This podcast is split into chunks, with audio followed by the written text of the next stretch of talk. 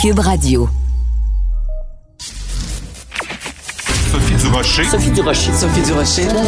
Mon nom est Sophie Durocher. Sophie Durocher.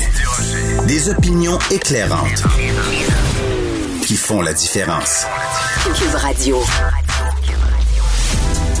Bonjour tout le monde, bon mercredi. Euh, J'ai décidé de passer toute la semaine avec des nouvelles positives. Alors écoutez, la bonne nouvelle du jour, c'est le début de la chasse, de la pêche.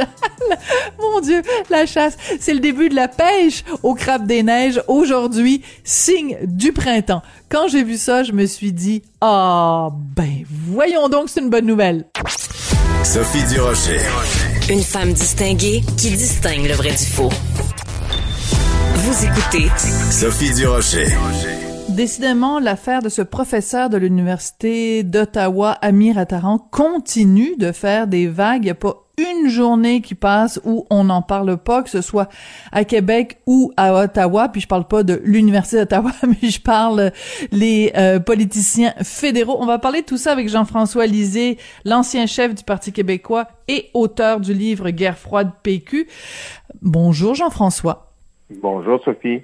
Jean-François, ton ancienne formation euh, politique, le Parti québécois, euh, Pascal Bérubé, aujourd'hui dépose une motion sans préavis euh, qui va comme suit que l'Assemblée nationale souligne que les contribuables québécois financent par le biais du programme d'aide financière aux études une partie des activités de l'Université d'Ottawa, qui a environ 500, 5500 étudiants québécois qui y étudient, et qu'elle dénonce les fréquentes attaques haineuses, discriminatoires et francophobes dont fait régulièrement l'objet la nation québécoise au sein du Canada. Euh, si tu étais euh, encore au PQ, c'est le genre de motion que, que tu demanderais de déposer, Jean-François? Ah, très certainement, très certainement, parce que euh, le problème avec avec cette affaire en particulier, c'est vrai que ça pose ça pose le, tout l'enjeu de la liberté d'expression, mais on sait que et, et, surtout, bon, on peut le prendre de différents angles. Euh, D'abord, c'est sûr qu'il euh, y a un problème de d'impact sur la réputation de l'Université d'Ottawa. Mm-hmm. Si M. Attaran était un cadre supérieur de bombardier, par exemple, il serait viré immédiatement parce que même si il, il prononce ces attaques-là sur son, son fil Twitter privé, ça nuit à la réputation de bombardier. Mm-hmm. Parce qu'il est professeur d'université, les gens disent ici, on fait pas des, des on fait, on, on fait des idées. Alors, Oui. On a le droit à avoir des idées, mais il y a une limite à la liberté d'expression qui est normalement le racisme, euh, où euh, ça, les, les cours ont dit, ben là, quand Propos tu- haineux ou diffamatoires. Oui. c'est ça. Si tu, euh, s'il niait l'existence de la Shoah, s'il était antisémite, euh, s'il était homophobe, euh, à ce moment-là, l'université pourrait décider, ben non, là c'est trop, donc ça, ça dépasse ta, ta, ta capacité. Ça, c'est clair Mhm. l'université d'Ottawa a décidé de ne pas faire ça parce que, ben ça c'est mon hypothèse, c'est que au Canada anglais, le racisme anti-québécois est plus acceptable, plus normalisé que les autres racismes. Mhm.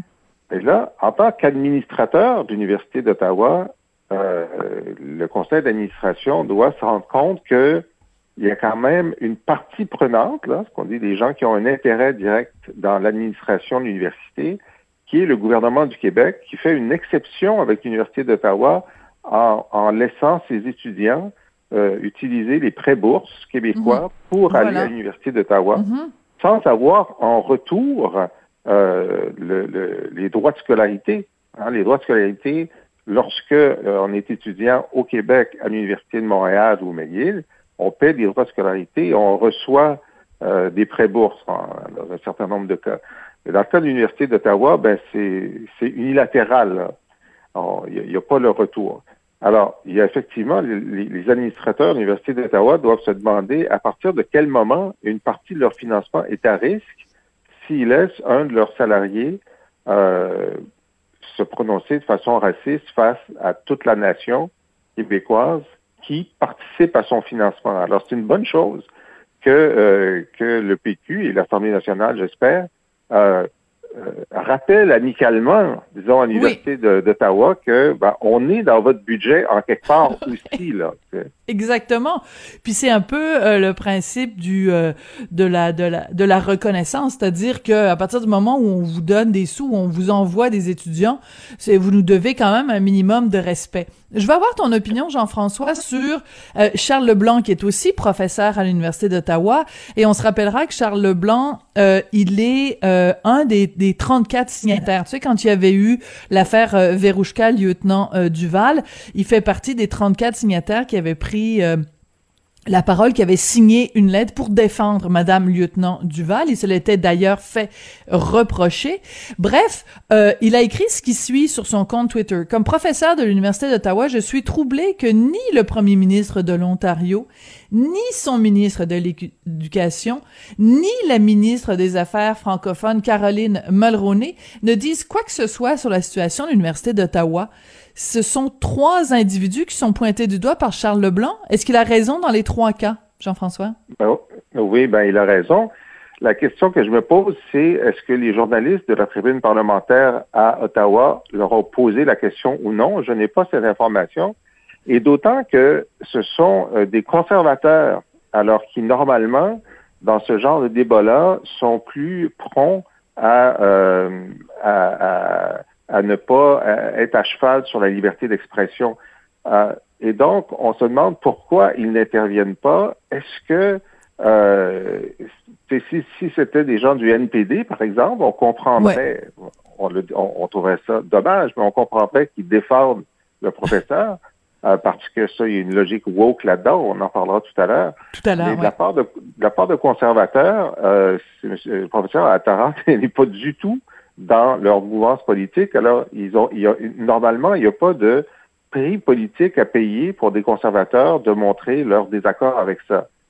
La seule autre hypothèse, c'est celle que j'ai évoquée tout à l'heure, que bah, il y a un courant de pensée au Canada anglais qui, euh, qui, qui, tient pour acquis que dénoncer les Québécois comme, comme xénophobes, c'est normal.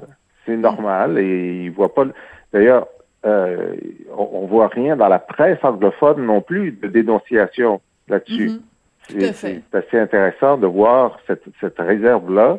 Ils n'ont pas l'air à penser qu'il se passe quelque chose de répréhensible avec ces attaques. Oui. C'est assez, euh, c'est assez surprenant en effet.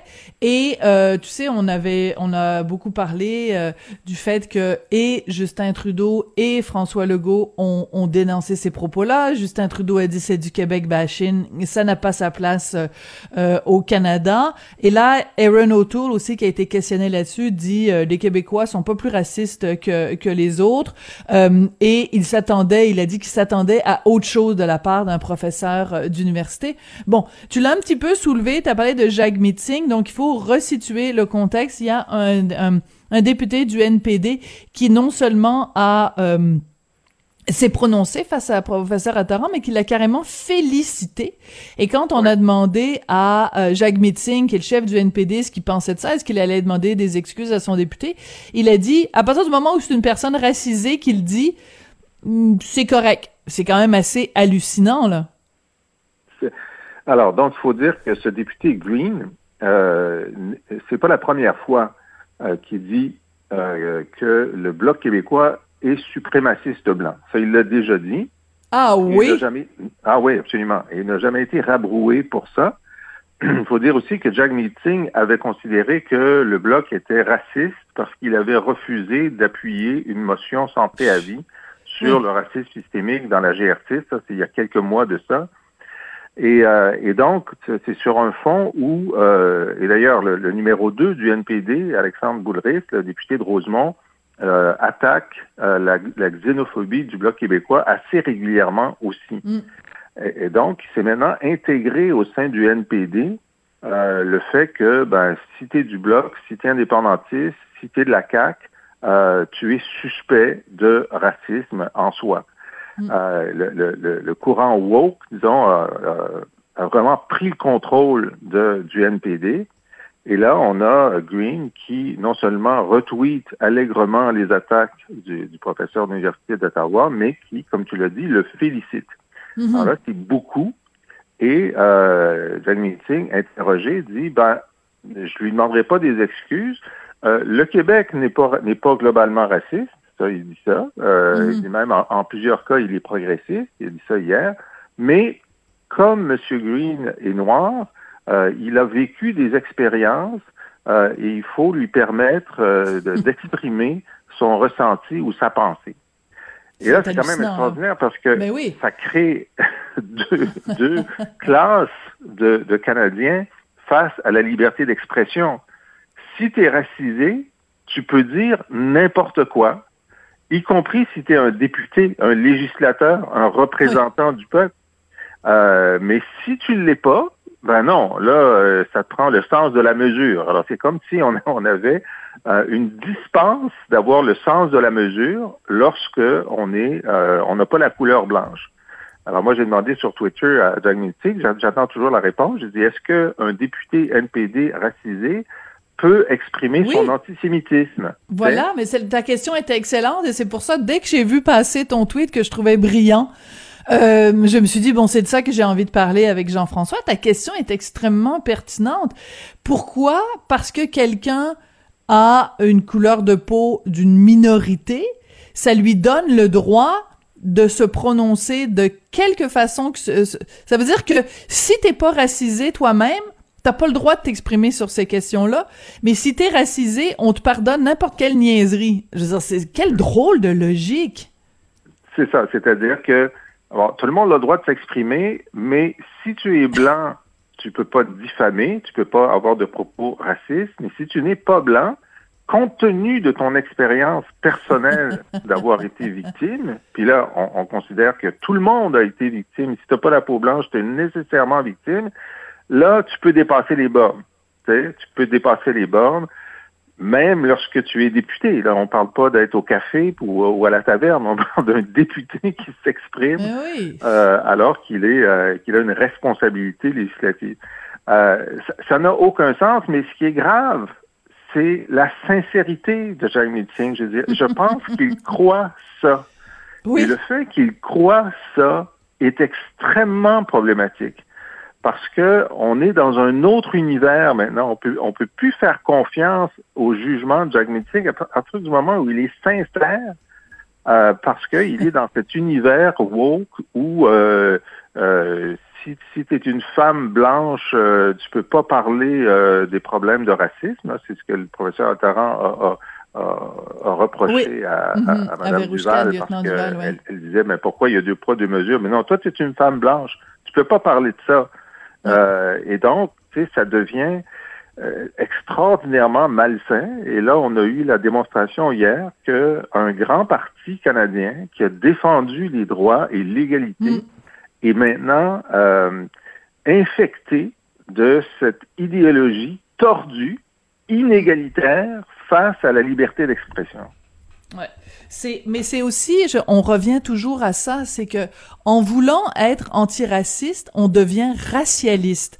C'est-à-dire que moi, ça fait des années que ce que je comprends du mouvement euh, antiraciste, c'est qu'au contraire, on, on veut regarder les individus pour leur qualité intrinsèque et non pas euh, analyser notre grille d'analyse n'est pas en fonction de toi t'es blanc, toi t'es noir. Or, le mouvement antiraciste des derniers mois, des dernières années, est exactement le contraire. Avant de considérer qui tu es comme individu, on va considérer la couleur de ta peau. Donc, au lieu de dire est-ce que tu es un individu euh, qui dit des choses intelligentes ou qui dit des niaiseries, le premier critère, c'est est-ce que tu es noir ou tu es blanc? Et ce qui va à l'encontre total de, ben, j'ai bien excuse de revenir tout le temps avec Martin Luther King, mais je veux que, je rêve du jour où on va considérer les gens selon le- la qualité de leur caractère et non de la couleur de leur peau. Ben, Jack Meeting fait exactement le contraire. Je veux juste revenir sur quelque chose qui a rien à voir avec la race. Jean-François, c'est la chose suivante. L'argument où on dit, euh, ben, c'est ce que dit Monsieur Frémont, le recteur de l'Université d'Ottawa, euh, à partir du moment où les propos sont tenus sur un compte euh, Twitter privé, il s'exprime en son nom personnel, donc on n'interviendra pas. J'aimerais qu'on remette les choses dans le contexte. Jeff Fillion, animateur de radio à Québec, a perdu son emploi à la radio parce qu'il avait fait un tweet, on s'en souviendra, euh, à propos du fils d'Alexandre Taillefer qui s'est suicidé. C'est un tweet, une ligne, il a perdu son emploi. Euh, et il travaillait pour Bell à l'époque, euh, Bell, Bell Media. Euh, Michel Blanc, candidate au Parti québécois aux dernières élections, a été en fait a été ben tu t'en souviens, c'était toi qui étais Bon, alors ça, dit quelque chose, ce, ce dossier-là. Donc, Michel Blanc, qu'est-ce qu'on lui reprochait? Des propos tenus sur Facebook et sur Twitter qui, selon moi, ont été complètement tordus, sortis de leur contexte, etc., etc., euh, qui lui a quand même coûté une carrière euh, en politique. Euh, même au, au, niveau fédéral, des candidats du Bloc québécois, euh, on a ressorti des vieilles, vieilles, vieilles affaires qu'ils avaient écrites sur euh, Facebook en disant, ben, vous êtes islamophobe simplement parce que ces gens-là avaient critiqué la religion musulmane. Donc, je veux dire, on se retrouve avec un double critère quand euh, c'est à l'université d'Ottawa puis c'est un prof puis qui dit ça sur Twitter, ah non non non, il faut surtout pas en tenir compte. Mais quand c'est d'autres personnes, ben là, euh, on peut même aller fouiller dans ton passé jusqu'il y a 15 ans.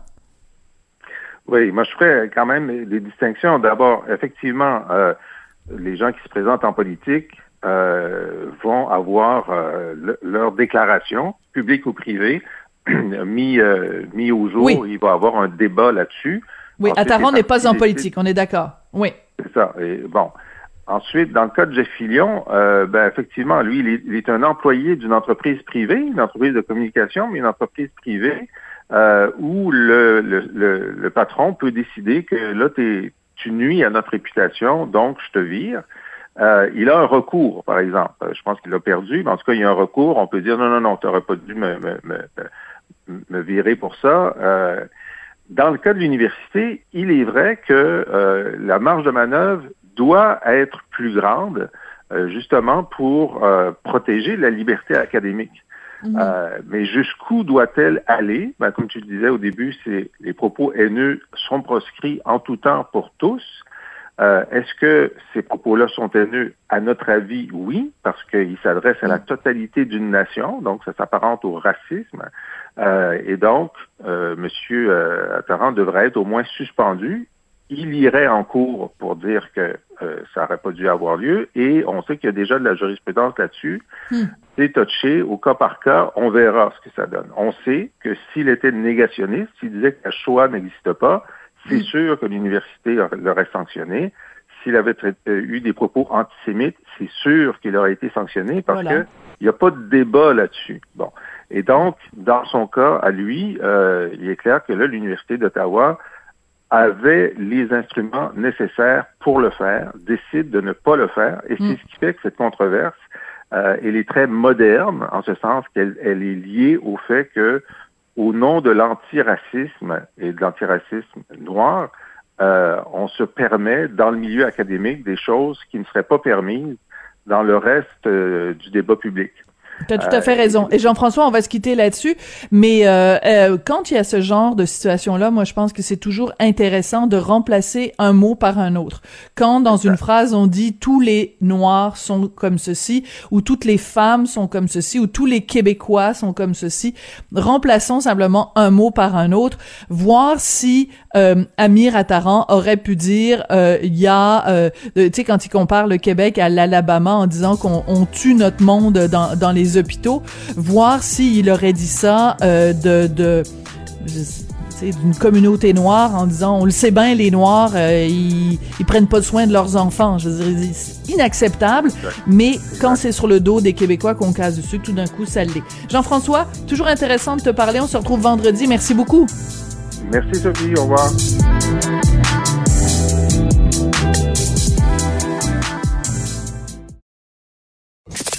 Avertissement. Cette émission peut provoquer des débats et des prises de position pas comme les autres. Vous écoutez Sophie Durocher. Cette semaine, la ville de Montréal a enfin lancé son plan d'action en matière de valorisation de la langue française. C'est quand même la moindre des choses quand on sait que l'article numéro un de la charte de la ville stipule que c'est une ville de langue française. Est-ce que c'est suffisant? Est-ce que c'est trop peu, trop tard? Est-ce que le mouvement de d'anglicisation de la ville est déjà tellement amorcé, tellement avancé qu'on peut plus euh, faire marche arrière? On va parler de tout ça avec euh, Sophie Stanquet du mouvement Québec français. Bonjour Sophie, comment vas-tu? Bonjour, ça va? Oui, ça va, ça va un peu mieux, quoique euh, vraiment on part de très loin au niveau de, de la langue française. On peut dire que ça part euh, dans la bonne direction, mais euh, en regardant, en relisant le plan d'action, je le trouve faible et euh, sans action précise et sans dents. Sans dents. Vraiment, oui, sans dents, tout à fait. Parce que finalement, on ne met aucun budget. Euh, on dit qu'on va faire des choses, qu'on va valoriser la langue française, mais on n'est pas rendu là. Il faut protéger et sauver la langue française. Euh, donc tout ce qu'on nous propose, euh, y compris le prix, c'est très gentil. On, on, on, a vraiment, bravo, on va valoriser les gens qui prônent la langue française, mais il n'y a pas de plan d'action concret euh, à ce plan-là. Et donc pour moi, je trouve qu'il manque de dents. D'accord. Alors donc peut-être plus une opération cosmétique qu'autre chose. Euh, tu as sûrement lu, bon, euh, dans, dans, dans les journaux, entre autres, euh, quelqu'un qui s'appelle Richard Martineau que je connais bien, qui disait que ça sentait les élections, c'est-à-dire que euh, euh, jusqu'ici Valérie Plante, qui se souciait autant du français que de sa première chaussette, tout d'un coup découvre que c'est important, mais que ça sent l'électoralisme. Est-ce que tu souscris à, fait, à, cette analyse-là? Oui, tout à fait. C'est-à-dire que là, on accouche d'un plan 2021-2024 en trois ans, quoi. Je veux dire, à la fin de son mandat. Et il euh, faut s'inquiéter de ce qui va arriver après. Qu'est-ce qui va se passer après les élections? Est-ce que la personne qui va être en place va soutenir ces actions, ce plan? Euh, Donc oui, tout à fait, je partage euh, l'opinion de Richard Martineau à ce sujet-là, parce qu'en plus, en lisant ce plan d'action, on trouve rien de concret, rien qui dit qu'au niveau de l'affichage, rien qui oblige euh, la ville de Montréal à mettre en application, comme tu disais Sophie, l'article 1 de la ville de Montréal qui dit que la ville est française, la ville est française, point barre, c'est tout. Il faut obliger les gens à parler français à l'intérieur, ceux qui travaillent la, la langue française commune de travail et dans les commerces, c'est le français. C'est point barre. Alors, il n'y a aucune obligation.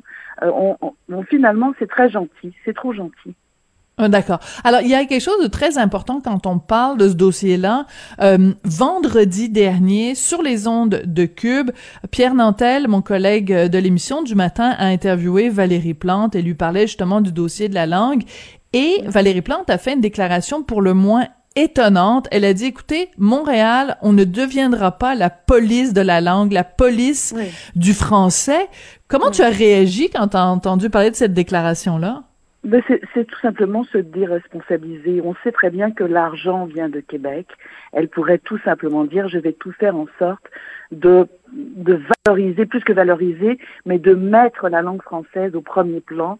Et, euh, et, et oui, moi été outrée, été complètement outrée parce que on lui demande pas d'être la police, on lui demande tout simplement de respecter la charte 1 de la, de, de la ville de Montréal et de dire que ici c'est en français. D'ailleurs, quand on va à la ville de Montréal, on devrait, pour les anglophones et, euh, bon, et, les nouveaux arrivants, attendre qu'on demande un service en anglais et non proposer. On devrait offrir tous les services en français, point barre. Et donc à ce niveau-là, de dire qu'il est la police, c'est pas la police. On demande de respecter.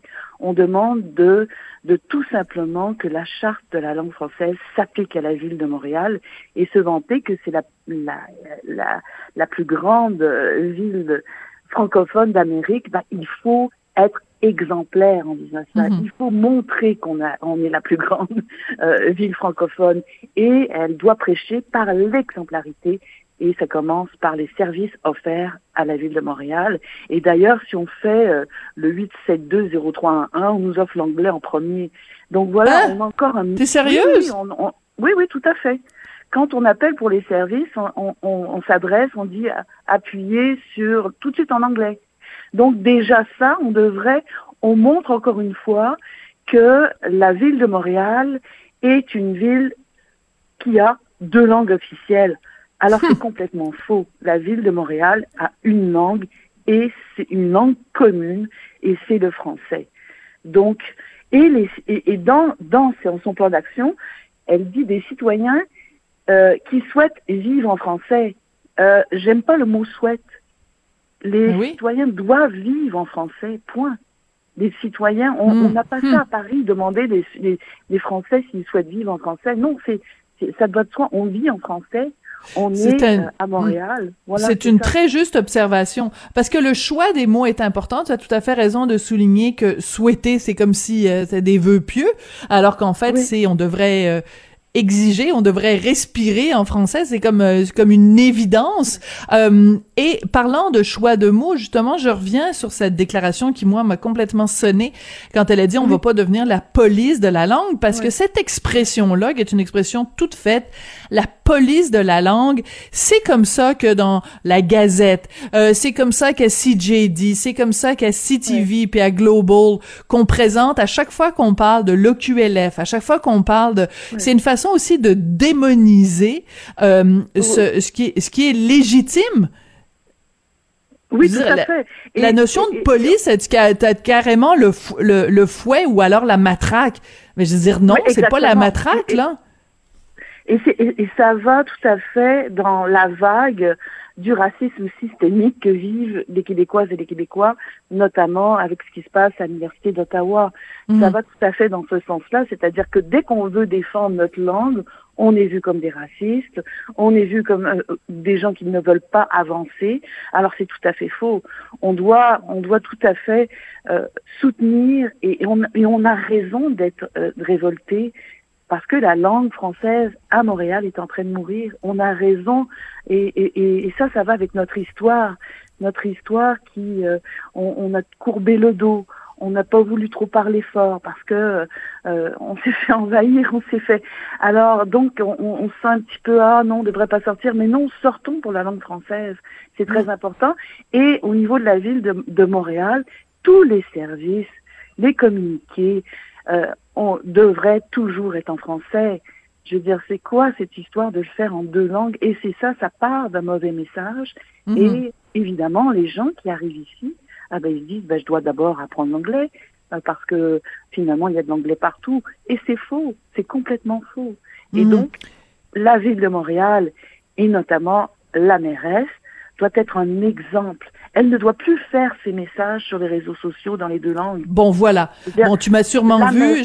Oui, je l'ai interpellée la semaine dernière euh, parce que elle a fait un message en français d'abord et ensuite en anglais. Et je l'ai interpellée en disant mais c'est quoi ça? Est-ce qu'on imagine la mairesse de Paris, Anne Hidalgo, faire ses messages dans les deux langues? Je veux dire qu'elle mhm. qu'elle le fasse euh, Valérie Plante quand c'est euh, la Saint-Patrick puis qu'elle souhaite en anglais euh, aux descendants irlandais une Happy Saint Patrick's Day. Bon, c'est ça me fait sourire, c'est mignon, elle met un petit trèfle vert puis tout le monde tout le monde s'en va prendre une, une Guinness. C'est correct, c'est drôle. Mais qu'elle fasse ça de façon récurrente, je trouve ça inacceptable. Tout à fait, et je suis aussi en colère parce que euh, elle, elle ne elle donne pas le bon exemple.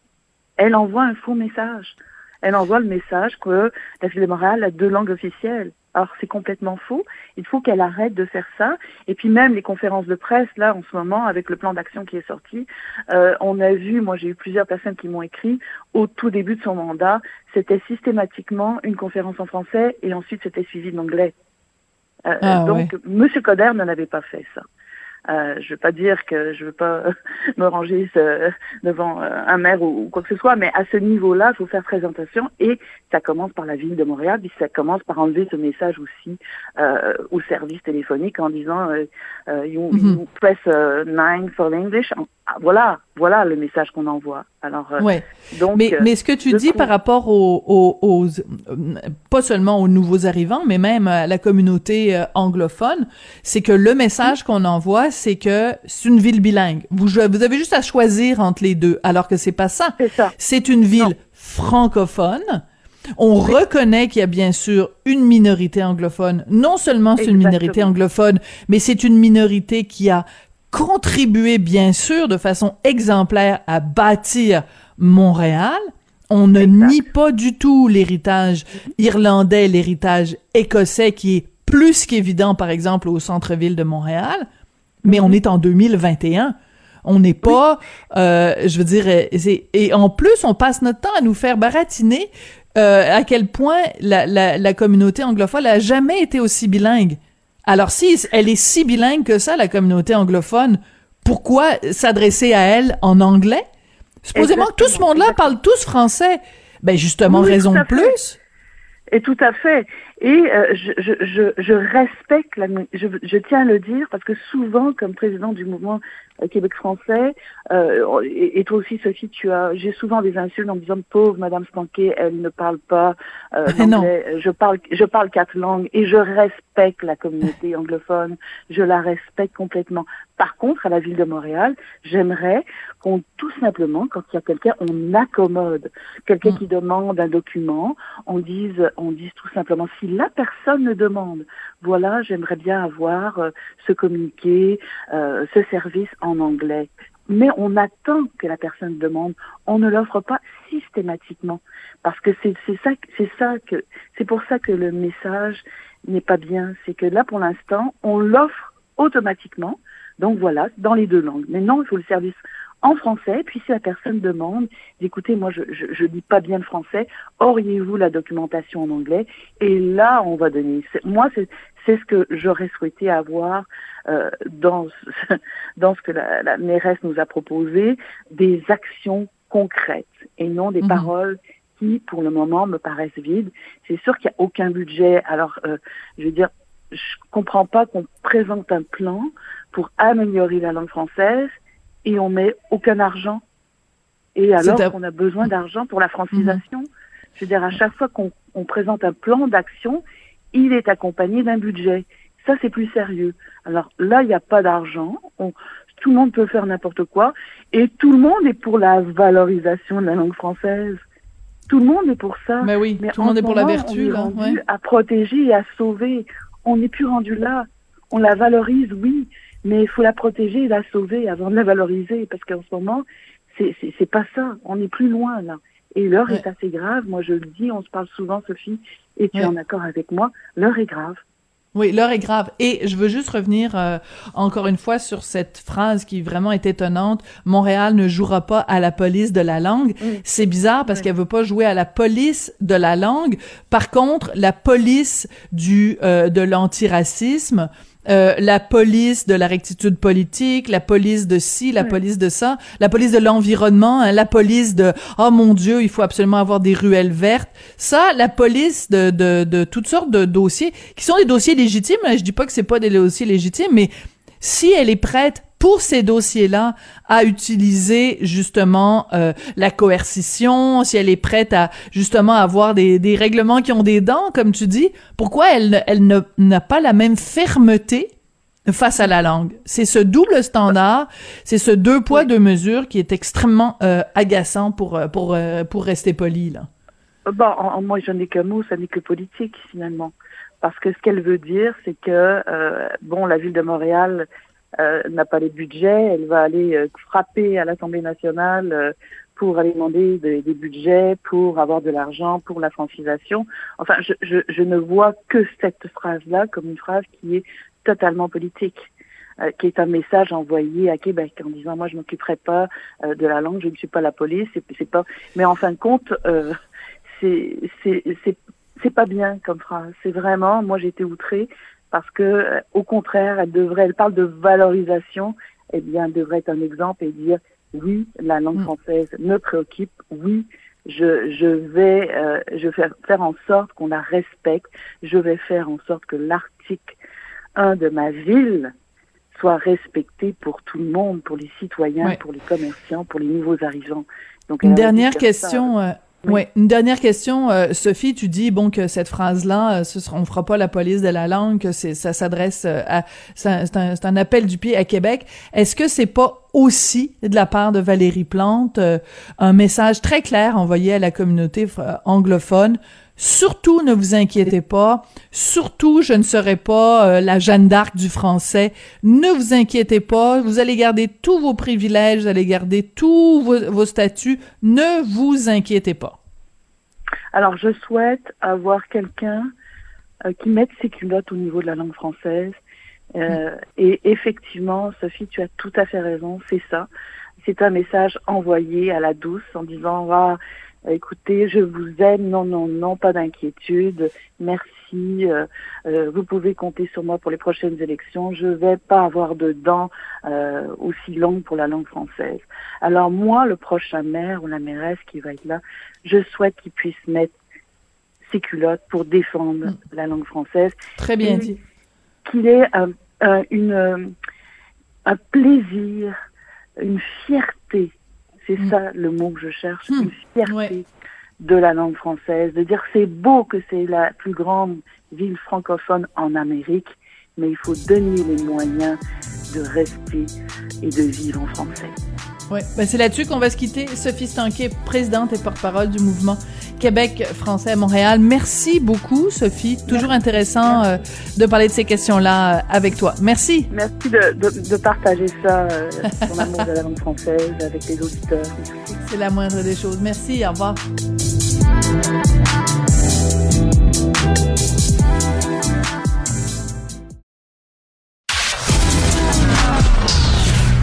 Culture aux affaires publiques. Vous écoutez Sophie Durocher, Cube Radio. Dans la section Faites la différence Journal de Montréal, Journal euh, de Québec, euh, il y a une lettre drôlement intéressante sur le choix de fin de vie, un cri du cœur en fait pour une amélioration du financement des soins palliatifs à domicile. C'est un texte euh, très percutant écrit par docteur Geneviève Dechaine qui est médecin à l'équipe médicale palliative à domicile. Euh, docteur Dechaine, bonjour. Bonjour madame Durocher. Ben d'abord, votre euh, lettre est très touchante parce que vous parlez de votre expérience euh, personnelle. Votre première patiente en soins palliatifs, ça remonte à 1982, donc vous vous basez vraiment sur une longue expérience. Qu'est-ce que vous retenez de cette expérience-là en, en, soins palliatifs, docteur Dechaine? Je retiens que le besoin d'accompagner les grands malades dans leur dernière année de vie à domicile a toujours été là et il mm-hmm. demeure. Lorsque j'ai commencé toute jeune médecin de famille, tous les médecins de famille faisaient des visites à domicile. Mais on le voit bien, à hein, Madame Durocher, là, depuis 15 ans, la pratique hmm. des médecins de famille au Québec a changé beaucoup. Oui. C'est beaucoup plus des médecins hospitaliers ou des médecins qui courent débordés dans leur bureau parce qu'on manque de médecins en bureau. Et les visites à domicile, il y en a presque plus. Oui. Et on, on explique ça comment? C'est quoi? C'est le, le, le, le, virage de l'austérité? C'est euh, une moins grande disponibilité des médecins? On l'explique euh, comment? On l'explique de façon plutôt, je dirais, c'est des décisions du ministère et de mon syndicat depuis 15 ans où euh, on veut absolument qu'il y ait beaucoup de médecins de famille en milieu hospitalier dans les urgences, bien sûr, c'est leur rôle, mais aussi beaucoup à l'hospitalisation. C'est une mm. grande particularité au Québec qui est unique en Occident. Les médecins de famille, une forte proportion d'entre eux, ne font pas de bureau, ne font plus de visites à domicile depuis 15 ans, mais beaucoup d'hospitalisation. Ce qui explique que les grands malades, dans leur dernière année de vie, n'ont pas le choix. Il faut qu'ils se présentent à répétition dans nos urgences pour voir un médecin. C'est malheureux c'est malheureux pour nos grands malades parce que ceux qui n'ont pas d'équipe médicale en CLSC 24 heures euh, sont dans les lits d'urgence deux, trois, dix fois dans une année. C'est malheureux pour nos urgentologues qui ne, ne hmm. voient arriver des patients qui n'ont pas d'affaires là. C'est des gens qui peuvent parfaitement être soignés à la maison. Puis c'est malheureux pour les finances, les finances publiques, parce que ça coûte deux fois moins cher. Attendez, ça c'est intéressant. Donc, le fait de maintenir euh, les gens qui sont ce que vous appelez des grands malades, de les maintenir à la maison plutôt qu'à l'hôpital, ce serait une économie de 50% des frais? Tout à fait, démontré justement par notre CLC à Verdun, où il y a euh, les deux maillons faibles qui manquent ailleurs au Québec, une équipe médicale 24 heures palliative à domicile en CLSC et hmm. un groupe communautaire d'infirmières expertes en soins palliatifs. Nous, c'est Nova Soins à domicile, qui travaille de concert avec les infirmières de CLSC, parce qu'en CLSC, elles débordent et elles n'ont pas nécessairement toute l'expertise de soins palliatifs des groupes comme Nova. Et dès qu'on a eu ces deux organisations en place, tout ensemble, tout coup confondu, oui, effectivement, garder, soigner à domicile un grand malade dans sa dernière année de vie à la maison, ça coûte deux fois moins cher et on a présenté ça au ministère en 2017 hmm. dans un magnifique forum de soins à domicile où il y a eu une belle signature et des engagements du gouvernement et de tous les centres de santé pour mettre des équipes à domicile médicales dans les CLSC. 2017, ça fait quatre ans, tout est bloqué. Il ne s'est ben, rien passé, au contraire. Pourquoi, pourquoi, docteur Dechaine? Oui. Alors, quels sont ces obstacles? C'est de la bureaucratie? C'est pourquoi promettons quelque chose en 2017 euh, et que quatre ans plus tard, rien n'a été fait, rien n'a été mis en place? Écoutez, on n'est pas du bon côté pour le savoir. Hein. On, appelle régulièrement le, ministère. On a eu un, téléphone conférence l'année passée avec le ministère qui nous a éclairé, éclairé beaucoup. Euh, étaient sur ce téléphone-là des gens très importants au ministère et notre syndicat, celui des médecins de famille, et qui nous ont dit, docteur Dechaine, il n'y a pas de grands malades en milieu de vie. Pardon? Les grands malades sont à l'hôpital. En milieu de vie, donc le domicile et les résidences pour aînés, c'est des milieux de soins et vous ne devez pas intégrer dans les milieux de soins, dans les milieux de vie, des milieux de soins. Donc, vous voulez mettre des équipes médicales 24 heures, vous voulez impliquer des infirmières expertes comme Nova Soins à domicile. Nous, on n'est pas d'accord parce qu'on estime que ces gens-là ne le méritent pas parce qu'ils ne sont pas assez malades. Ils devraient plutôt aller à l'hôpital lorsqu'ils ont besoin de suivi médical. C'est fou, hein? Donc, ça venait de toute façon complètement contredire l'approche qui avait été l'ouverture en tout cas qui avait été démontrée en 2017. Mais je veux revenir à quelque chose à, quelque chose d'essentiel, docteur Dechaine, parce que euh, je, ça prend pas, je veux dire, je n'ai pas fait les années de médecine que vous avez faites, mais je suis un être humain avec une tête et un cœur. Et je pense que c'est les deux seuls éléments dont on a besoin pour comprendre que quelqu'un qui est à un âge avancé ou quelqu'un qui est un grand malade va mieux s'en tirer et va s'en tirer avec plus de dignité en étant, en vivant ces dernières années, ces dernières heures à la maison plutôt que dans le milieu hospitalier. Et ça n'est pas un jugement de valeur envers l'hôpital. C'est pas chez eux. C'est pas chez eux. C'est pas leur, leur lit, leur cuisine, leur, euh, les, les photos de leurs enfants sur leur table de chevet. Je veux dire, ça, c'est, c'est l'évidence même. En fait, vous venez de, décrire mon travail que j'adore et le travail de toutes les équipes médicales, mais hmm. très peu nombreuses malheureusement au Québec en CLSC pour les soins palliatifs. Les gens demandent à rester chez eux, les familles demandent à en prendre soin, tout le monde s'entend, mais je reçois toutes les semaines des téléphones terribles de patients euh, ou d'infirmières, beaucoup d'infirmières de celles-ci qui disent mais ah je suis obligée d'envoyer mon grand malade en ambulance pour avoir une prescription. Vous savez, en Ontario, en Colombie-Britannique, en France, au Royaume-Uni, tout ce dont je vous parle, ça existe depuis 30 ans.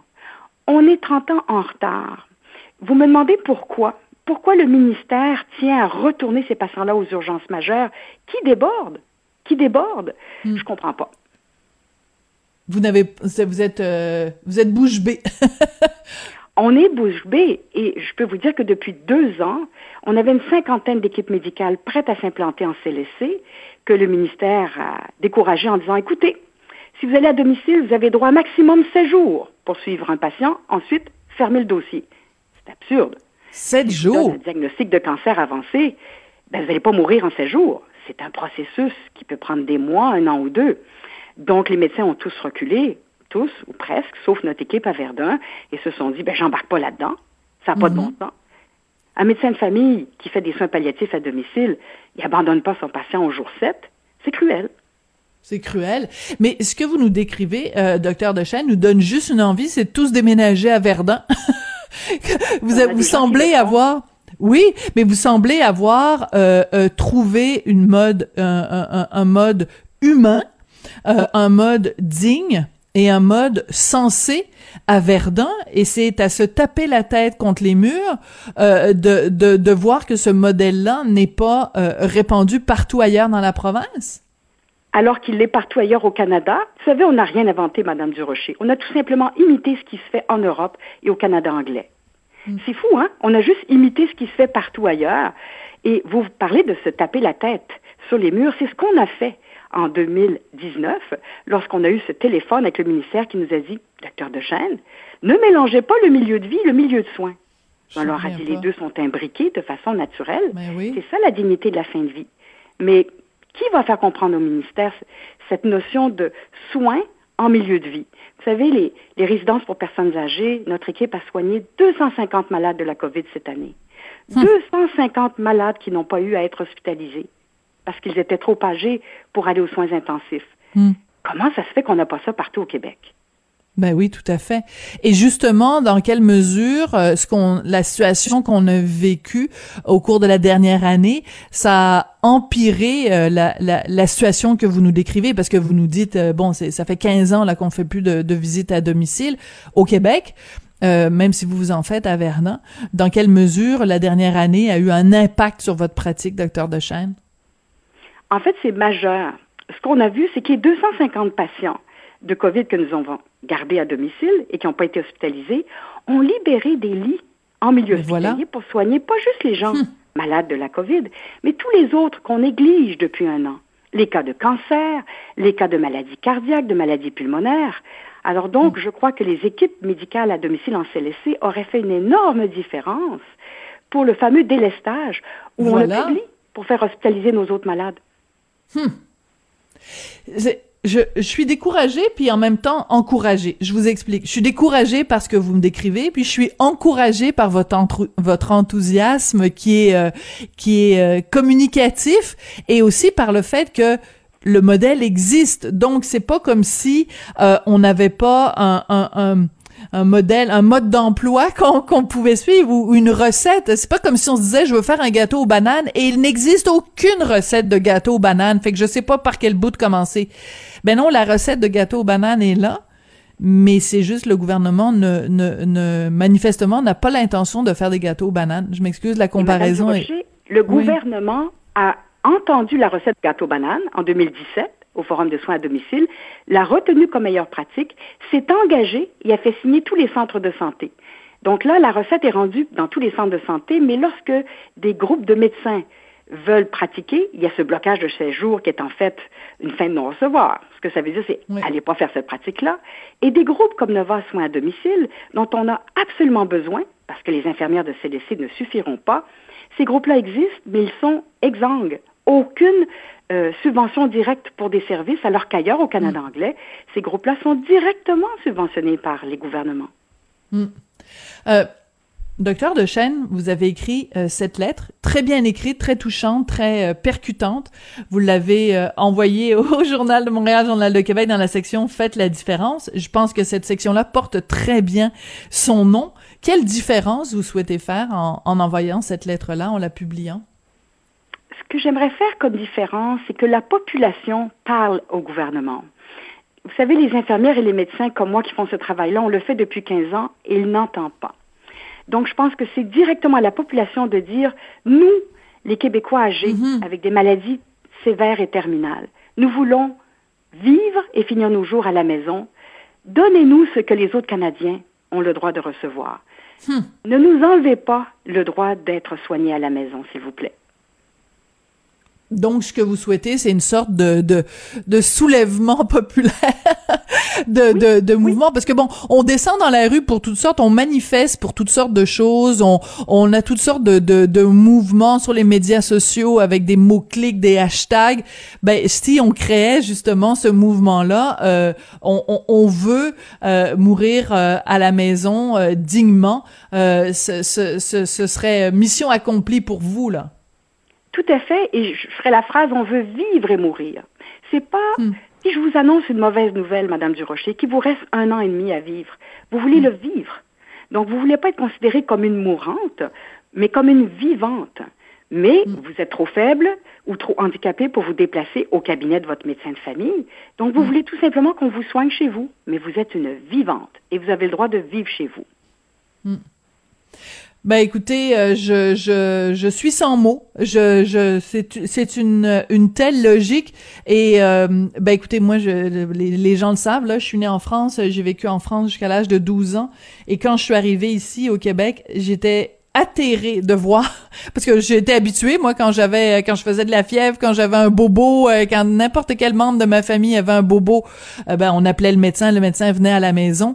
Quand je suis arrivée au Québec et que j'ai et que j'ai compris que c'est pas comme ça que ça se passait ici ça a été un choc et encore une fois j'ai deux parents vieillissants euh, qui ont tous les deux des problématiques de santé de, je rentrerai pas dans les détails mais assez assez importantes et je n'en reviens pas qu'à chaque fois, euh, ma mère doit appeler une ambulance pour se rendre à l'hôpital, mon père doit se rendre à l'hôpital, alors qu'il serait si euh, tellement plus euh, à l'aise, tellement plus confortable et tellement plus digne s'ils restaient chez eux et que c'était les, médecins qui se rendaient à eux. Vraiment, je, suis dans l'incompréhension totale. Et, et Madame Durocher, je tiens à vous dire que les médecins de famille, eux, veulent faire ce travail-là. Je le Parce sais, que des je fois, le sais. euh, le ministère ou mon syndicat dit ah les médecins de famille au Québec veulent pas faire des visites à domicile. C'est faux. Nous avions 50 équipes qui ont été bloquées Ouais. par des directives du ministère. Donc Ouais. nous sommes là, prêts à faire le travail. Ça coûte beaucoup moins cher. C'est ce que les malades et leurs proches veulent. Je pense que la politique, Allons-y. je connais Ouais. pas du tout là. Il y a des enjeux politiques et financiers. Mhm. Dont je veux pas me mêler, c'est pas mon travail, moi je suis, je suis médecin de famille. Il faut que ça se règle parce que la population du Québec est une des populations qui vieillit le plus vite. Absolument. On On, va ne se quitter là-dessus, docteur Dechaine. Désolé, hein, c'est vraiment c'est la fin de l'émission. Je m'excuse de vous interrompre, mais vraiment on doit quitter docteur Geneviève Dechaine, donc euh, médecin à l'équipe médicale palliative à domicile euh, à Verdun et donc euh, auteur de cette lettre. Merci beaucoup, docteur Dechaine.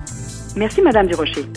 Voilà, l'émission d'aujourd'hui est terminée. J'espère que ça vous a intéressé. Alors rendez-vous demain à la même heure. Et puis, euh, je remercie Jean-François Roy à la mise en onde et William Boivin à la recherche. Merci beaucoup. À demain.